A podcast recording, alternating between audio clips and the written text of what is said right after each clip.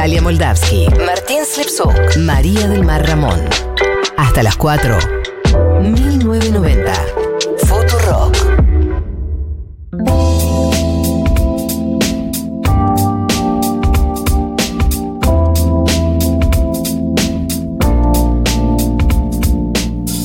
Cuatro menos 20.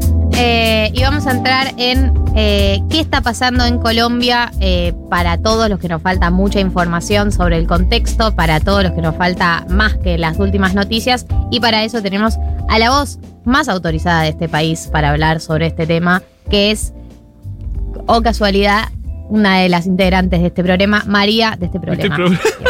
¿Querés que lo hablemos este con tu psicóloga? No, no quiero que hablen con mi psicóloga. Ok.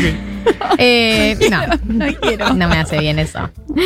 Eh, María, María, ¿qué está pasando en Colombia? Esa es la primera pregunta y de ya, claro, vamos a hacer Marto y yo todas las preguntas que tengamos y abro también a oyentes a oyentas que si quieren mandar en la aplicación sus dudas, las manden, las vamos a estar leyendo. No hay Ahora sí. pregunta boluda, solo hay. re- Pregunten, ustedes pregunten. Pregunten. Pregunten lo que yo no sepa, de vuelta, voy a hacer el ejercicio de humildad y honestidad, de decir no lo sé. Obvio, y probablemente obvio. no sepa muchas cosas. Eh, a ver, yo estoy como genuinamente muy preocupada, eh, estoy eh, realmente muy sensibilizada por lo que está pasando. No es ni la primera vez que en Colombia vemos muertos, eso me parece que está claro. Eh, es un país extremadamente violento, es un país que ha estado sumido en un conflicto de muchísimos, muchísimos años.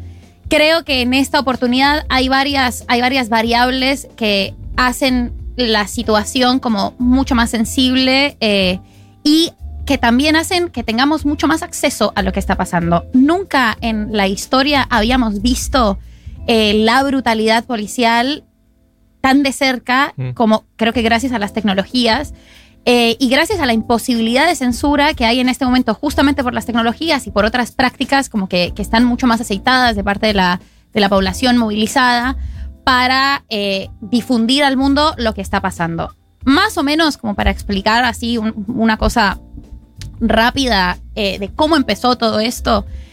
Hace ocho días eh, se venía anunciando una reforma tributaria y se presentó en el Congreso una reforma tributaria. ¿Qué decía la reforma tributaria? Es particularmente poco claro lo que decía la reforma tributaria, o sea, realmente fue una, muy confuso.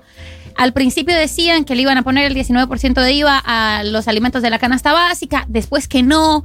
Todo el tiempo como que había un ping-pong entre, entre el gobierno, entre si sí, si no, que incluía, que no, pero en de resumidas cuentas, sí implicaba una carga impositiva bastante grande para lo que queda de la clase media y para los sectores laburantes. ¿Por qué hay tanto enojo? Bueno, porque en Colombia desde el 2018 las grandes fortunas y las empresas privadas están exentas de impuestos y un poco hay una sensación de que la crisis la paguen los ricos. Y los ricos no son eh, quienes me estén oyendo, las personas que tienen un carrito y que lo están pagando hace 20 mil cuotas. Es decir, en Colombia hay una enorme concentración del capital, hay grupos económicos como lo son Ardila Lule y como lo es Sarmiento Angulo, que son dueños de bancos, eh, empresas y medios y que tienen una relación muy cercana con el gobierno actual y con los gobiernos antes de ese gobierno. O sea, sí hay un cogobierno con los grupos económicos principales y esa reforma, teniendo en cuenta que la situación de Colombia está, o sea, que todos los indicadores de Colombia están peor, como los del resto del mundo, pero digamos que los de Colombia venían muy mal, la pobreza está peor, y que todo lo que la derecha, la ultraderecha de Duque, el presidente Duque, decía que iba a mejorar, que son los indicadores económicos, no los mejoró, y los otros indicadores tampoco los Mm. mejoró. Es decir, es un país que sigue asesinando líderes y lideresas sociales todo el tiempo. Eh, de lo que es el, el acuerdo de paz queda muy poco, no se sabe bien quién lo está implementando. Otra vez, la violencia en los territorios que están más lejos de las ciudades incrementó muchísimo. La eficiencia con las vacunas ha sido bastante lenta. Las vacunas están llegando despacio. La implementación de los programas de vacunación no ha sido ágil. Entonces, cuando presentan la reforma, además de, presentar esta reforma acompañado de un enorme cinismo, eh, con el ministro de Hacienda no sabiendo cuánto cuesta una docena de huevos y diciéndole a la gente, "Buah, ¿cuánto costará? Dos pesos. eh, y, y- y como este, este discurso tan cínico que tienen los gobernantes, la gente empieza a salir a la calle en ese momento, en continuación de un primer paro que había sucedido en el 2019. 2019 está este paro y estas manifestaciones, empieza a haber muchísima represión. Se continúa en el 2020, ustedes se acuerdan, ya estábamos en, en 1990, que en septiembre del 2020 hubo otra Sí. vez manifestaciones, 13 muertos en Bogotá, en una situación que por supuesto fueron en manos de la fuerza pública. Claudia López nunca se hizo cargo, Claudia López es la alcaldesa de Bogotá. En un momento dijo que ella no tenía dominio sobre las fuerzas, en otro momento que la gente era que había vándalos eh, y demás. Y esto nos deja entonces en hace ocho días. La gente sale a la calle, otra vez muy enojada, muy eh, desarticulada. Y en, en esa primera manifestación, en esa primera noche, hay ya un saldo de cuatro muertos. Entonces, se repite al otro día la manifestación y se repite asimismo la brutalidad de parte de las fuerzas policiales. Cuestión que ya al tercer día, el primero de mayo, lo que también por lo que estaba marchando la gente era en gran parte por la desmilitarización del el país. Y el gobierno respondió con más militarización. El gobierno retira, muy presionado, retira la reforma tributaria. eh, echan al ministro, pero no lo echan al ministro de Hacienda, sino que es un enroque, es ahora ministro de otra cosa, pero da como ese gesto y ya la situación la tiene muy descontrolada en la calle porque las cifras eh, aumentan muchísimo de muertos en manos de las fuerzas de seguridad.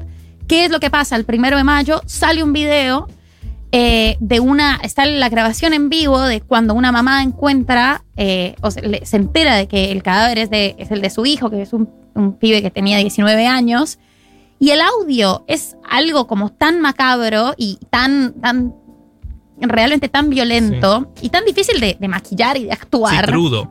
tan crudo. Todos los videos, los videos son Claro. terroríficos. Es tan crudo que eh, eso fue un poco lo que hizo, creo que desde el primero de mayo, que la crisis empezara a circular mucho internacionalmente. ¿Qué es lo que para mí ha hecho la diferencia en este caso? Que nos perdonen los vivos de Instagram por cómo los va a estar, digamos, en el 2020. Porque lo que ha sucedido en el 2021 para mí tiene muchísimo que ver con cómo se están difundiendo y cómo se están transmitiendo las imágenes. Ustedes, quienes estén oyendo, tienen que entender que Colombia salió de 50 años de conflicto armado interno contra las FARC, ¿no? Sí. Después de la desmovilización de las FARC, lo que están tratando de hacer ahora en los medios oficiales, que es lo que hace todo el tiempo el ministro de Defensa, que es lo que ha hecho el mismo presidente, es seguir e insistir con la idea de que hay un enemigo interno. Entonces ahora son células de las FARC. Dijo, eh, ayer salió el ministro de Defensa a decir que esto era un plan financiado por Venezuela Dios. antes que era un plan financiado por lo que quedaba de las FARC, el ELN, estuvo muy cerca de decir, de decir ISIS. Yo dije como, este mete Sí, sí, todo en la misma bolsa, es ISIS. La palabra terrorista. la Terrorismo es la que está surgiendo y que toda la protesta y la movilización está fogoneada por este enemigo interno, que fue un discurso que funcionó en Colombia durante 50 años. Esto pasaba hace 10 años y ninguno de nosotros preguntaba si es que había algún reclamo legítimo. A nosotros nos decían era las FARC y es las FARC, punto. Y, Y era muy es eficiente. una lucha armada y no es queda una otra. lucha armada, es una guerrilla, ellos son los malos, nosotros los buenos. Nuestros buenos militares están poniéndole el cuerpo. Y también una enorme, o sea, una gran facilidad para fabricar estas imágenes, ¿no? Y para vendernos que había una guerra, que nosotros los de las ciudades estábamos en riesgo y que ellos, los militares, estaban replegando a este riesgo de superizquierda que se iba a tomar el país. El gobierno Santos, siendo no de mi particular agrado, pero reconociéndole eh, la desmovilización de las FARC, lo que hizo, quizás sin calcularlo, es que ese discurso no tenga legitimidad hoy en día. La gente no cree que sea las FARC porque las FARC no existe más y porque la gente es la que está saliendo a la calle. Claro, y pues los videos también, o sea, uno ve los videos y decís. Bueno, la gente normal. está viviendo la represión, eh, la gente está viviendo también las condiciones terribles en las que está el país y la gente está viendo por primera vez en vivo, porque se está dando en los sectores urbanos, algo que en Colombia lleva pasando 50 años. Esto no es que Colombia se despertó. Colombia está viendo por una cantidad de factores y medios distintos algo que el país y las partes y los sectores más rurales y más abandonados del país llevan viviendo muchísimos años, que es la brutalidad y el salvajismo de parte del Estado. El Estado colombiano es un Estado genocida y es un Estado que está masacrando a la población civil. Esto no tiene medias tintas. Ahora, ¿qué pasa? ¿Por qué está Kim Kardashian acá? ¿Por, por cómo llegamos a Kim Kardashian? Kim. K. Eh, como el medio para documentar esto se están volviendo los vivos, hay algo de ver un video en diferido que es muy distinto a ver en vivo la represión. O sea, yo estuve en el video en vivo de René Pérez que hizo el primero de mayo con un pibe que estaba en la represión. El pibe muestra a los del SMAT, el SMAT es la fuerza especial para desmovilizar eh, a las protestas, que son como unos robocops, o sea, no tienen ni escudos, ellos son un escudo. Y el pibe muestra, el pibe está ahí. Vos no entendés los nervios de la situación, uno viendo eso por el vivo de Instagram. René Pérez, yo y dos millones de personas. René Pérez hablando con el pibe, el pibe mostrando no sé qué. De repente vemos cómo el SMAT arrastra a 12 personas. El pibe va y les dice que tienen que identificar a las personas, que es el derecho que tienen de saber a quién se están llevando. Y el agente del SMAT se da vuelta y, lo, le apunta. Mientras el pibe tiene el teléfono y el agente del SMAT no sabía que el pibe no está grabando, el pibe está transmitiendo. Y ahí estamos viendo dos palos de personas, René Pérez y yo, digamos, como que eso llegó. En este momento hay otra cosa que es importante mencionar y es Estados Unidos no está contento con esto. Eh, ¿Y por qué importa? Porque a Colombia le importa mucho lo que piensa Estados Unidos. Colombia es un país extremadamente cipayo. Eh, y bastante hijo en todos los aspectos, tanto económicos como políticos, de Estados Unidos. Y hay una, una entrevista hace dos días con el presidente de la Comisión de Derechos Humanos del Capitolio, una radio colombiana, la radio colombiana obviamente diciéndole todo el tiempo que si no se había, que si no sabía que eran células terroristas. Y el tipo le dice, no, no, nosotros vimos los videos. Esto es el Estado contra la población y voy a hablar y estamos estudiando que Estados Unidos retire las ayudas económicas. Estados Unidos financia gran parte de las fuerzas de seguridad colombianas y se está analizando, eh, o estaba analizando, y el, congresista dijo que estaba analizando, eh, retirar estas ayudas económicas porque Joe Biden eh, era un gobierno distinto y era un gobierno que no iba a permitir y a ser cómplice de esta situación. Yo tengo una pregunta con respecto a al, estallido, porque sí sabemos que fue por la reforma tributaria, pero después la retiran y esto sigue adelante. ¿Vos eh, crees que esto ya es producto de em, la represión en sí misma? ¿Crees que esto se puede canalizar en una serie de, reclamos que hayan por fuera? Pienso en el caso chileno, ¿no? Como también empezó como por el aumento del boleto y en realidad atrás había un mundo. Eh, ¿Cuál es el mundo que está detrás de estas movilizaciones?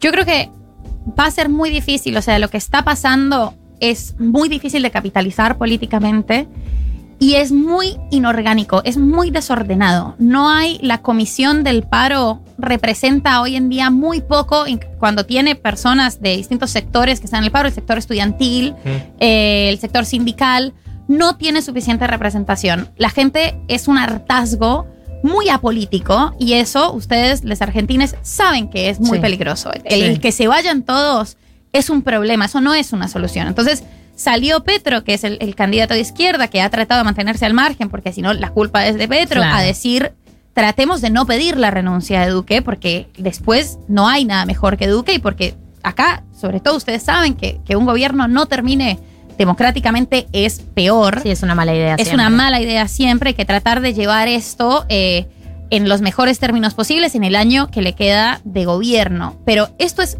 genera y sintetiza un hartazgo tal. Y también en una situación de pandemia donde yo creo que hay una sensación de no hay nada, no hay nada que perder. Con una población, la población más joven es la que está saliendo a la calle, la gente no tiene clases eh, y, la, y es la gente más golpeada la que también está poniéndole el cuerpo. Hoy, ocho días después del paro, llevamos 43 homicidios, 43 muertos de parte de las fuerzas de seguridad y 360 desaparecidos. Eh, Así que yo creo que lo que va a pasar es, se va a empezar a desgastar, eh, van a haber negociaciones, probablemente el gobierno se demoró, todavía no se ha reunido con el comité del paro. Sí, es increíble. Eh, ayer se reunió con una coalición, que es una coalición política que no tiene realmente representación, o sea, no hay un interlocutor. Y eso creo que es muy problemático porque eh, suena chistoso y paradójico, pero los problemas políticos se resuelven con más y mejor política, no, con menos. Por supuesto. Acá hay una pregunta, Paule dice, 10 puntos María del Mar, ¿cuánto influyó el tema coronavirus? Yo creo que un montón. Eh, el mal manejo de la pandemia, también muy pocas vacunas y sobre todo se puso sobre la mesa, se presentó al gobierno, se presentó al Congreso una reforma de la salud. Eh, el sistema de salud colombiano es todo privado, es un sistema súper excluyente. Eh, y se presentó una reforma que la propuesta era, no era para fortalecer la salud pública, sino un poco lo contrario.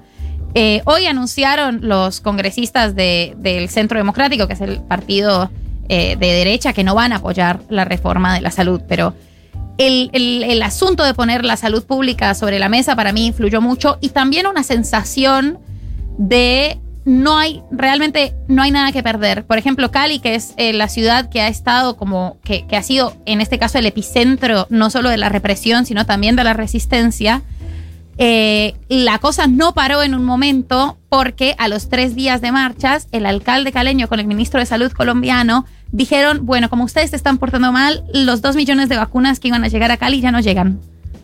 Estás No, hablando de la no, salud no. pública de un Te país, mato, a su te mato. Y entonces te- la gente dijo, ah, bueno, nos, ¿Vos querés nos que vamos a morir, nos morimos todos? todos, porque ¿qué más? Y claro. Eh, o sea, estamos hablando de un país realmente que está manejando las cosas con un nivel de desidia y de, y de una posición tan vulgarmente violenta que es como, dale, un, un centro, te pido. Mm. Sé que nadie tiene la bola de cristal, pero ¿crees que esta reforma sanitaria tal vez se pueda asemejar con la reforma constitucional de Chile, tal vez? Como uno veía el conflicto chileno y decía, ¿cómo se termina esto? Bueno, desembocó justamente esta reforma constitucional que se viene ahora. Yo ¿Crees que hay creo, como eso, un Mm. futuro cercano en Colombia? creo que puede ser un poco la, la, o sea, la propuesta de una reforma tributaria es necesaria una reforma tributaria, quizás pueda haber una, una coalición para generar una que sea redistributiva y que pueda resolver un poquito los problemas de la Mm. gente que está más apretada. Yo creo que, que se va a empezar a desgastar mucho, pero que la principal propuesta hoy en día eh, y a lo que hay que ponerle todo el el foco y los ojos es a la desmilitarización. Y eso a mí me preocupa particularmente porque, a diferencia de Chile, eh, los, los niveles de violencia son peores, de represión son peores, y yo, honestamente, yo ya no sé a quién le están respondiendo las fuerzas. No sé si es a Diego Molano, que es el ministro de Seguridad, de Defensa en Colombia, que no está partida por la mitad, solo Defensa es que incluye todas las fuerzas. Y hay algo que si hemos aprendido algo de las fuerzas de seguridad en el mundo es que vos las desatás, vos las sacás y les, les sacás eh, el bozal. No sé si las puedes recoger con tanta facilidad, no sé si las puedes devolver. Eh, vos las soltás y no les puedes agarrar la correa fácilmente, ¿no? Es parte de- de- de- del, del origen y de la naturaleza de las fuerzas de seguridad que se discute tanto y que se estudia tanto. Eso es lo más preocupante. El gobierno parece no tener intenciones de desmilitarizar, todo lo contrario, están todos los días amenazando con declarar la conmoción interior, el estado de conmoción interior retira las facultades del Congreso. eh, así que la situación es muy grave y los ojos tienen que estar encima de Colombia. Bueno, eh, muy clara María del Mar, la verdad. Mil puntos. Te amamos. Como amamos. El Ya te mensaje- de antes. Como el primer mensaje del programa. Claro, Empezamos así con es. Te amamos y con Reafirmamos Te nuestro amor hacia vos. Yo les amo.